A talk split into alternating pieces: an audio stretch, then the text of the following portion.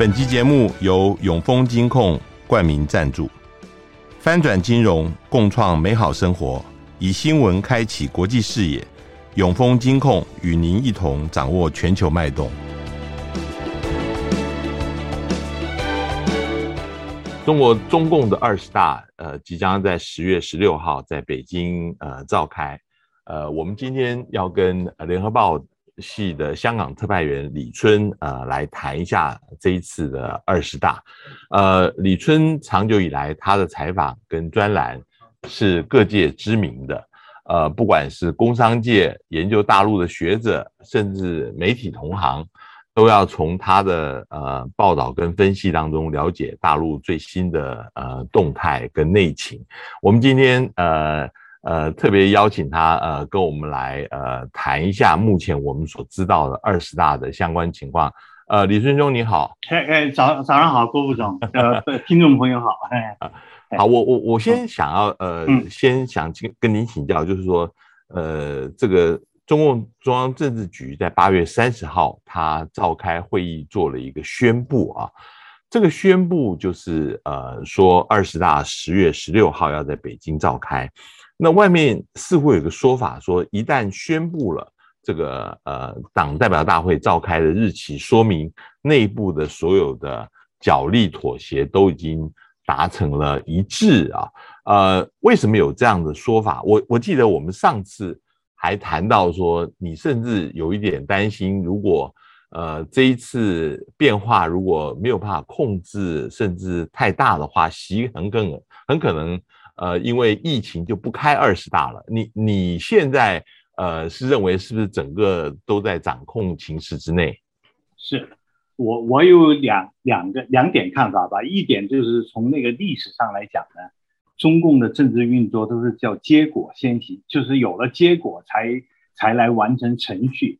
呃，所以说从这就是一直他们遵循的是毛毛泽东讲那句话叫“不打无准备之战”。嗯，完了以后呢，呃，这跟民主政治下最终结果由选票来决定是不同的啊，所以说呢，呃，我相信呢，他们已经把政治路线和人事安排都搞好了，才来决定这个会期的。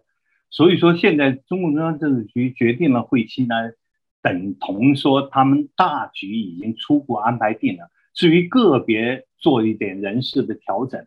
那那都是有可能，但是已经跟大局的无关了。我是这么呃看，哎，嗯嗯，是，哎，好，我我我我们就先从人事，嗯、这也是大家最关心的哈。嗯、呃，我我看到之前联合早报有一个说法说，呃，这个包括中央政治局，包括政治局常委会的人选都已经基本确定了。那呃。第一个当然，大家最好奇的是，呃，会是哪些人选？然后这个常委的人事有没有一个原则来选定，还是纯粹就是派系斗争的一个产物？嗯，我我我我我首先认为呢，呃，应该是大局已定呢，就主要是说的就是这个大局的核心就是政治局常委的这个核心的，呃，或者说七个席位已经定下来了。嗯。完了，呃呃，这个大原则呢是中共从来没有变的，但是呢，具体的这个人选的产生呢是有呃那个方式是有变化的，比如说呃，胡锦涛以前在政治上比较柔弱哈，他主班的时候就会由前常委就离开的常委不做的各推举一个。嗯，完了以后呢，最后主最后结果最后成了叫做九龙治水的那个政治局面，就九个山头。完了，今天这个到了今天这个朝代，中共中央组织部长陈希之前讲的一些那个呃中共二十大今次的那个选人用人的几项原则哈，其中这些原则对那些。中央委员是适应相当适用的，嗯，其实对政治局常委也是适用的。我觉得，就是最基本的一条，可能就是忠政治忠诚度，这次是摆到最最重要的位置，嗯，啊，而不是像以前的那个政治妥协为主。但是呢，但是今次呢，他也在在保证政治忠诚度的前提下呢，他也必须遵循那个政治妥协的这个这个策略。所以说呢，现在应该我觉得现在第一个大局已定，就是说这个政治局常委已经定了，有变动的最多只是政治局委员的席位了，就是二十五席政治局委员了。嗯，呃、我我是这样看。啊，嗯。那呃，你自己觉得现在比较有把握的这七个人呢？呃，你你觉得现在方便说吗？还是说这后面还会有一些变动在？呃，我觉得变动已经呃可能没有了，但是可能现在说可能还还还还有点为时早一点 啊啊嗯嗯嗯是是那。嗯，我我知道你最近呃过去也采访过很多次党代表大会哦。那呃，在过去的例子来看，呃，有没有到最后一刻才出来的一些变动？呃，就是比如一中全会的时候，就是呃，比如说这个党的代表大会结束之后，一中全会的时候，常委走出来的那一刻才知道的一个情况。比如说十八大的常委似乎是。呃，很让人家吃惊的那最后七个人，嗯、那呃，那这一次相对来讲是比以前是不是比较这个可以预测了？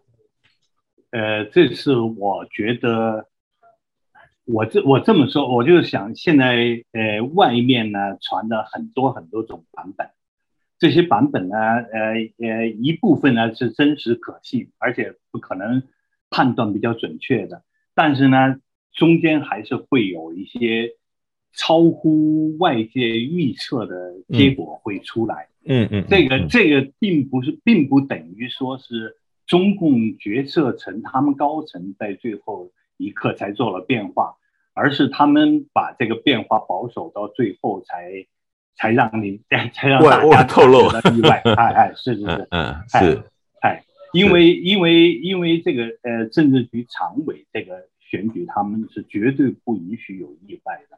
完了，但但是在差额选举这个这个，现在现在因为他要到七中全会才来讨论这个中共二十大的选举办法改不改，要改哪些？呃，比如说有没有差额，还实不实行差额？嗯，差额如果实行差额比例是多少？嗯嗯，这些都对整个选举过程呢有一些影响。嗯，但这个选举过程主要是选选举大会选举中央委员这个过程是是。如果如果很不幸要进政治局委员或者甚至更高的人在中央委员这一层级落选，就被差额掉了，那就那就，那就是意外了，那就非常意外了。是是。而这种事情过去有发生过，比如说比如说大家都知道，呃，以前的有曾经有过。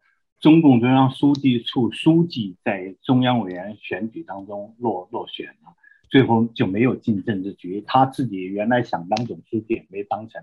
嗯，呃，这个是有先例的。嗯，当然还有更多的中央委员落选的，那就呃先例也就更多了。嗯嗯嗯 啊，所以说这个意外，但是我相信，呃，目前这个领导层他们对那七个人的那个是绝对不会让他有意外的。是。你你刚刚提到，就是说，呃，忠诚还有派系妥协，这都是考虑的一些事情。那，嗯，我我想外界最好奇的就是说，这一次这个七个常委名单里面，有没有接班人的考虑或者是安排？那，嗯，这一次还是说这一次完全不考虑接班人的的问题？那，呃，你你你是怎么看这个事情？呃，我我我是想先讲这个接班人的概念哈。接班人其实有两个概念，一个就是最高领导人，就是说现在习近平说直白就是习近平的接班人是；另外一个是中共这个这个这个领导层的接班人，就就是按中共自己讲叫接班梯队。嗯，这样的这样的接班梯队，他在每一届换届的时候都必须要有所考虑，只不过这个人选。呃呃，到最后是不是走到那个位置就很难说啊。我如果按这个来分别的话，这个接班人，我认为这个呃狭义的或者就指的最高领导层的接班人，这次是没有的。呃，完了以后，因为他接班要要安排接班人，就有两种方式。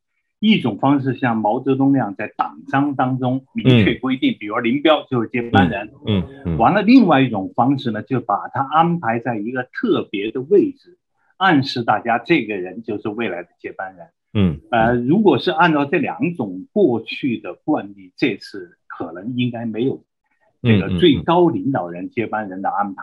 嗯，但是有这个接班梯队的安排，就是嗯呃会有六零后。进入首次进入政治局常委这个，嗯，这个六零后会有几个人进去？嗯、这是呃可以断定的这个这种接班人安排。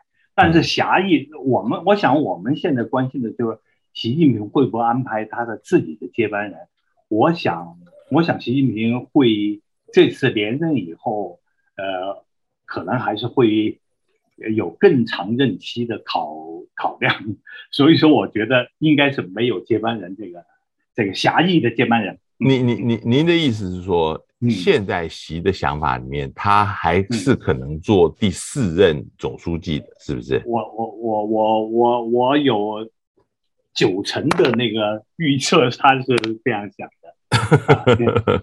那呃，我接下来再问另外一个呃安排的这个惯例，就是七上八下。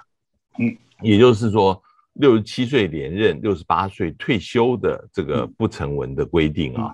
嗯，那呃，当然，中共组织部有说过，这个不是一个呃明文的一个规定啊。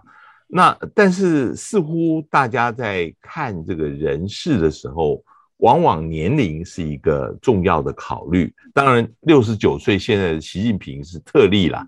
呃，除了这个他以外，呃。还有没有其他特例？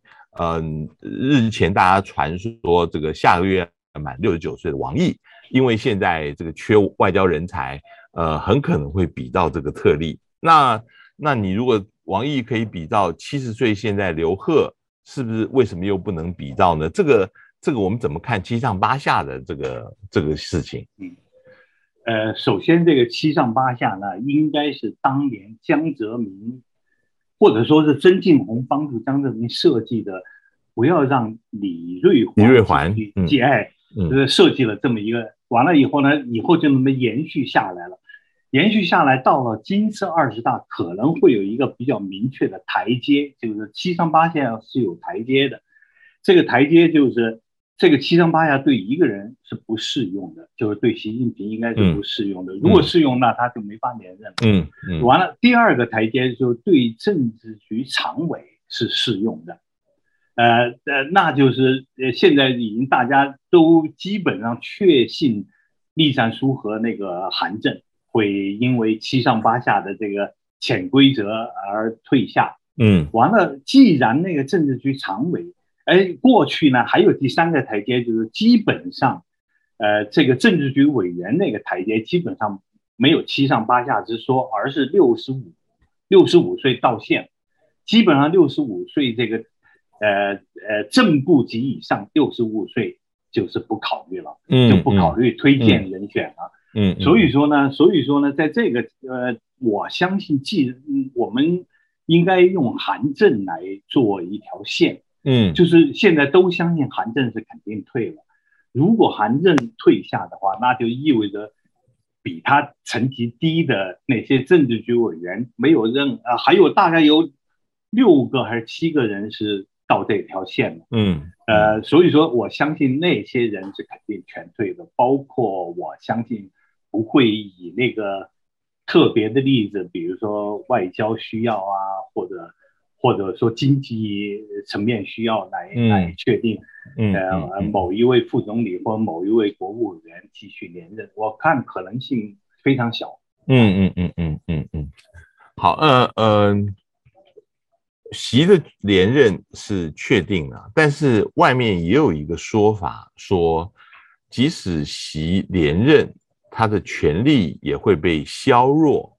你同意这个说法吗？就是为什么有这样子的一个说法？是不是在经济的这个呃路线的这个问题上面，其实，在之前的北戴河会议里面，习受到相当大的批评。那以后是不是习在经济这个事情上面，呃，不像呃之前可能呃他的影响力会这么大？这这这就是关系到一个中共的领导体制的问题。中共领导体制。过去是高度集权，后来呃，邓小平试图把它分权，呃，完了以后再往后呢，到胡锦涛年代就撤，呃，到了江泽民年代是江苏体制，就是分权的，就江管大事，呃，朱管经济。完了到了胡锦涛年代，大家都知道叫九龙治水，就各管一摊哈。完了现在呃，习近平上任以后，基本上走的是集权的道路。当然，这种集权就后来就引起了好多呃呃各种议论和负面的影响，比如说经济问题就出现了很多问题。那我相信，大概在四五月份、四月份的政治局会议上，已经已经做了决定，就是在经济上可能给那个呃李克强更多的权利，所以说才有李克强。召集十万人大会，这个稳大盘、稳住经济，这个、这个的来由，嗯，要不然是不可想象的。嗯嗯嗯，他有这个权利。完了，既然就这可以理解为习近平是让渡了一部分权力出来。完了以后呢，但是这个让渡权力，我觉得是呃，因应某些方面，比如说有人认为他让步了外交权利，我就认为呃没有。呃，是处理某一个人的问题，不等于他放弃了外交大权。嗯，嗯，完了以后，呃，因为中共大概就是是人们人家讲的枪杆子、刀把子、笔杆子、钱袋子这几个，大概现在呃，另外三个子，习近平是牢牢掌握。完了以后呢，钱袋子是在李克强的手里。嗯，所以说李克强是、嗯、呃，财政部是在李克强的嗯嗯呃主管下，所以说呢。呃，在李克强最后的任期，习近平分权让渡一部分权力给他是完全可以理解，尤其是现在经济处于比较相当不是比较是相当困难的局面，所以说他他让渡权力是呃可以理解的。但是我们从那个几个方面来看呢，就是呃在中共二十大以后。他会进一步集权，而不是让渡权力或者分权。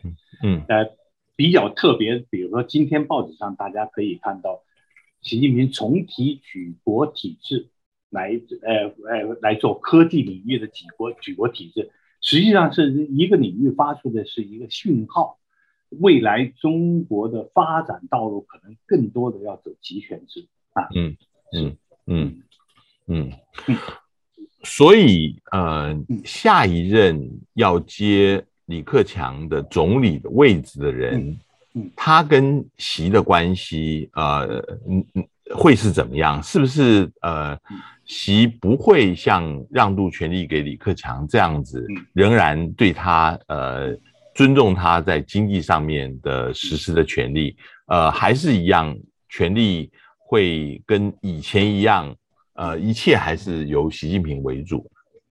我我我我相信会习近平的权力是进一步强化，地位也进一步强化。嗯嗯。嗯嗯当年当年那个呃，二零一二年那个习近平上来完了以后，二零一三年那个李克强做总理以后，初期大家还提了一个叫习李体制。对对。完了，我相信今年或者到明年三月三月份换了总理以后。不会出现习某体制这种安排了。嗯，完了以后，因为因为我们接下来会看到还有一些超然的安排，习近平在那个他的地位。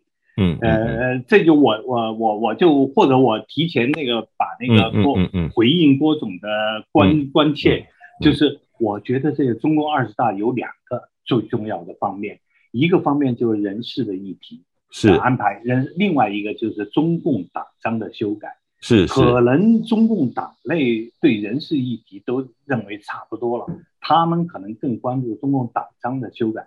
中共党章的修改呢，外面在传的有一些报纸说了一些领袖啊、人民领袖啊各种称号，我觉得那些其实是鸡毛蒜皮，真正的要写进党章的，这次要修改党章的，会会比较惊天动地的是两个确立和两个维护。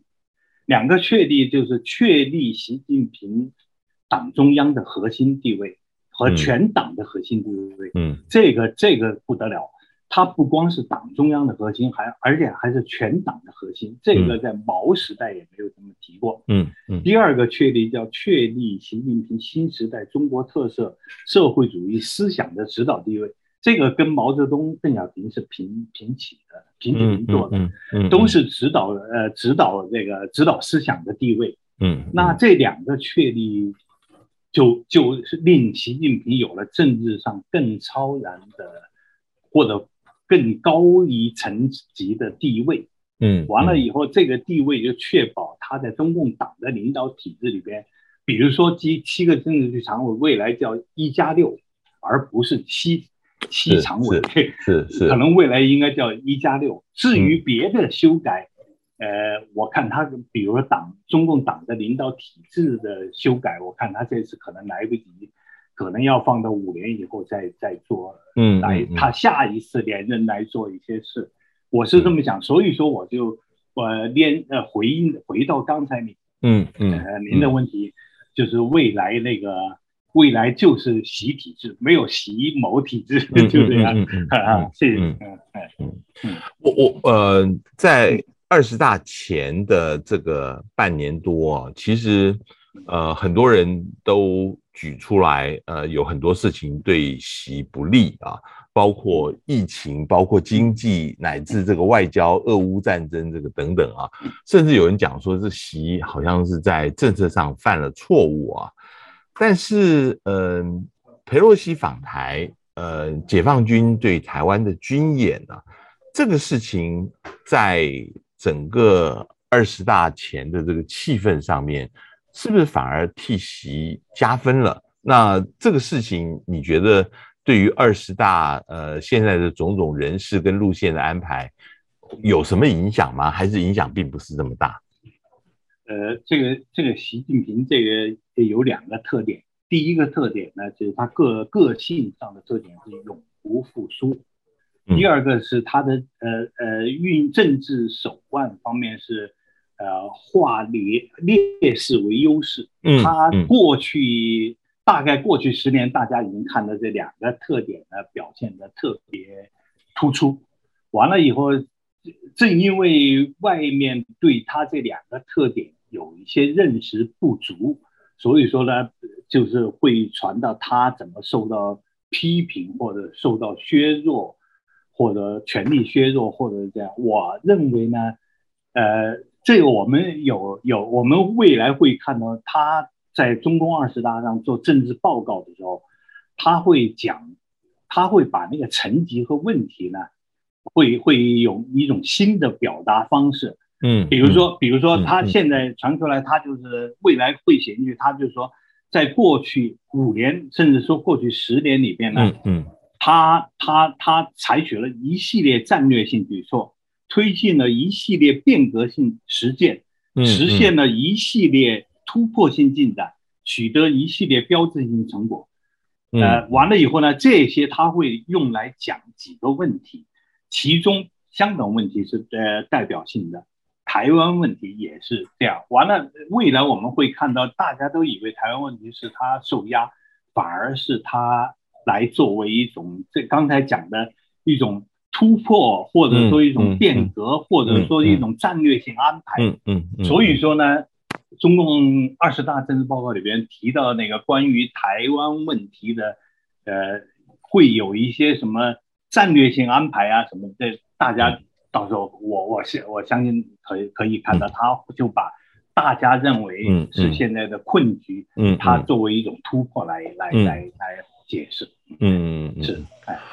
这个呃，可是有一些因素是它很难控制的，譬如说疫情啊，我们看到现在呃越来越多的城市就是都有疫情的消息，最近成都又延长封控三天啊，包括这个呃深圳也发生了呃这个要封控的一个情况，嗯，如果这个疫情在二十大的那个时候，呃，更厉害了，那怎么办？那个是不是会影响到二十大的召开，甚至缩短呃整个时间？还是不管怎么样都不能够雷打不动？呃，一定还是会继续进行。呃，我我我我觉得这个现在这个疫情呢，我们要一方面要看到非常严重，就是说现在的数字叫七十个城市。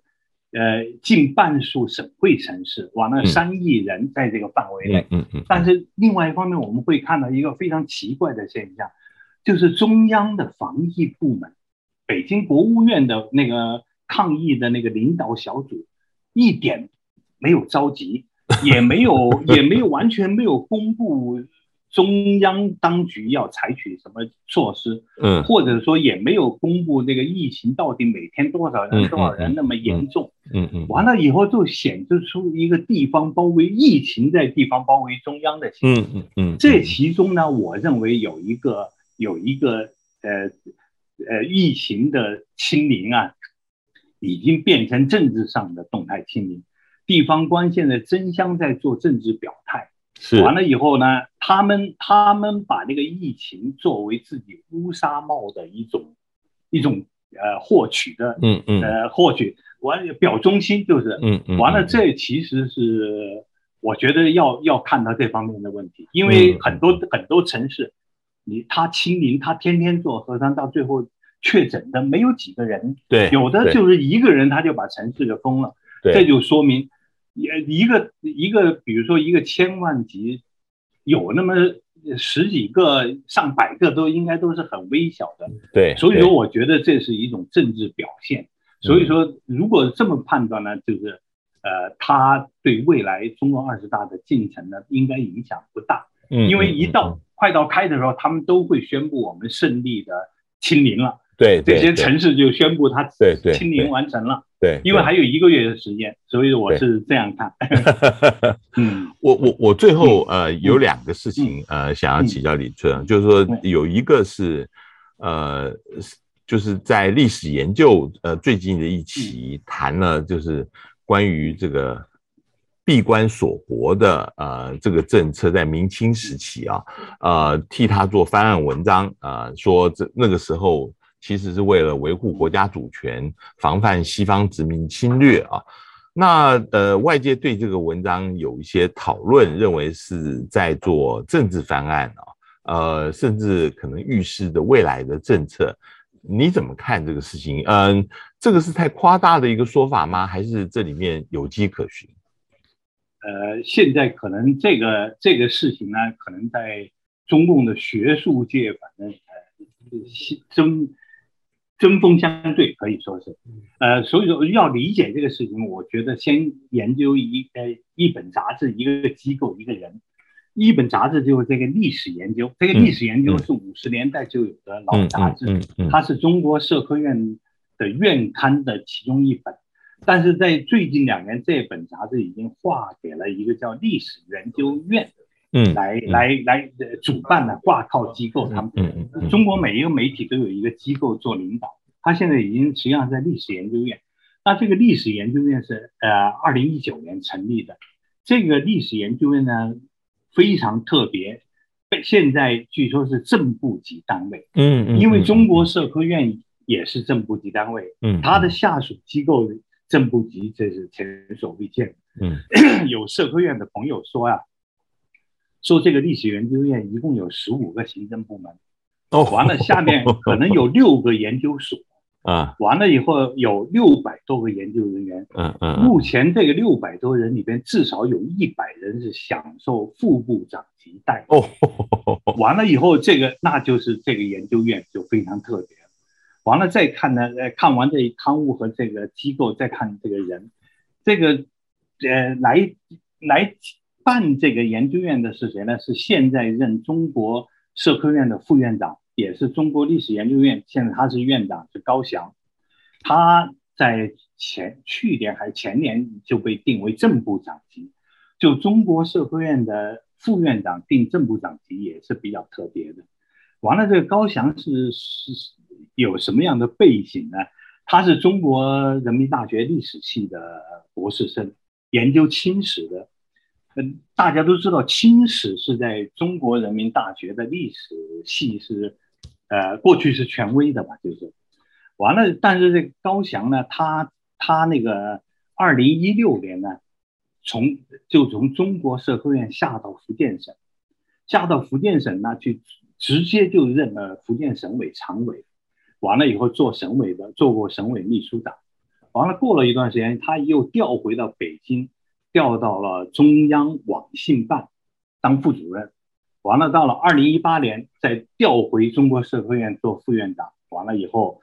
呃，二零一九年他就成立了这个中国研究院。据他自己说，中国历史研究院是在国家主席习近平亲自指示下成立的。嗯嗯。所以说，我就讲完这个背景啊，就关于这个文章呢，这个文章现在已经引起关于已经到不光是历史历史学上的争论，还关系到什么马克思主义，因为马克思也有很多论证中国的闭关锁国这些问题。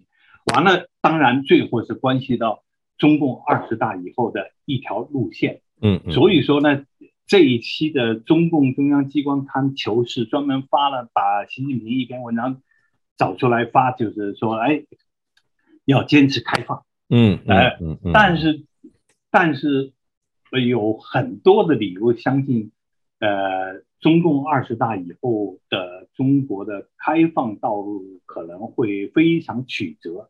就是因为一个一个是国际大势发生了变化，嗯嗯，第二个是中国国内政治也在发生变化，完了再加上经济因素，所以说现在这场争论我们要看看它最后会有一个什么样的结果，嗯啊嗯嗯嗯，最后我想问一下，就是呃，习近平在二十大前后的出访计划啊，呃，我们看到这个。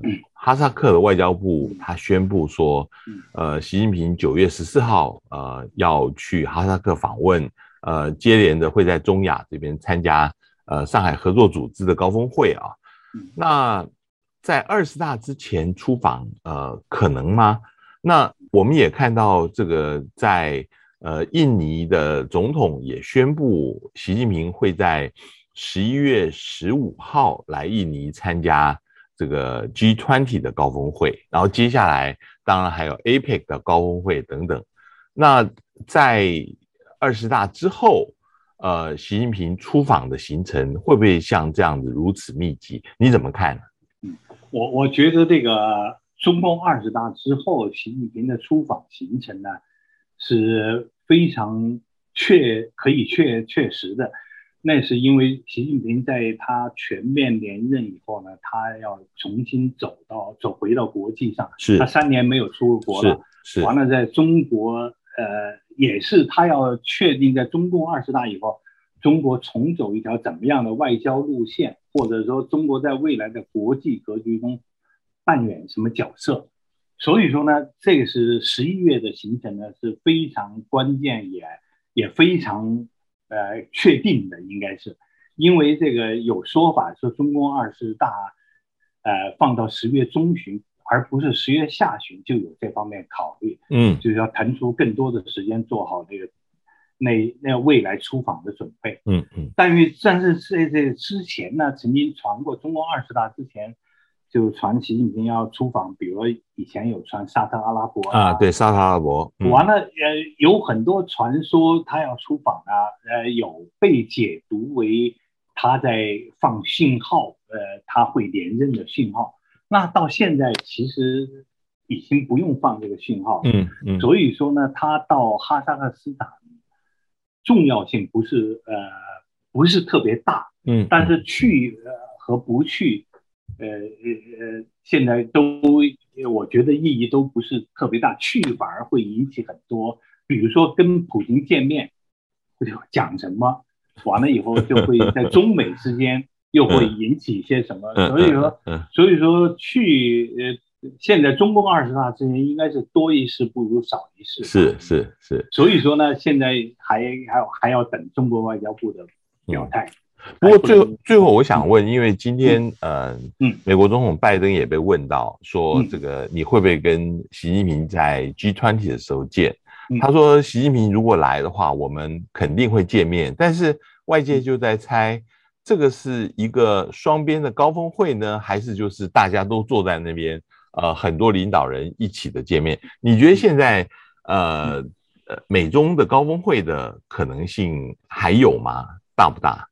我我我觉得以那个拜登这个总统来说，一定会有。呃，而且以那个呃拜登那个团，拜登的这个呃外交团队来说，可能也会有。呃呃，以习近平这方面来说呢，也也是非常需要他在中共二十大以后，呃，因为以前中共每次呃党的换届和政府换届都有一个出访美国的安排，江泽民、胡锦涛、习近平甚至出上任之前都有这种安排。所以跟对美外交还是非常重要。我想他们一定会，呃，在没有互访这个这个安排，互访其实是最高的交往。是在没有互访的安排下，他们一定会利用这个国际场合举行单独的峰会。嗯，嗯啊，我是这样。相信。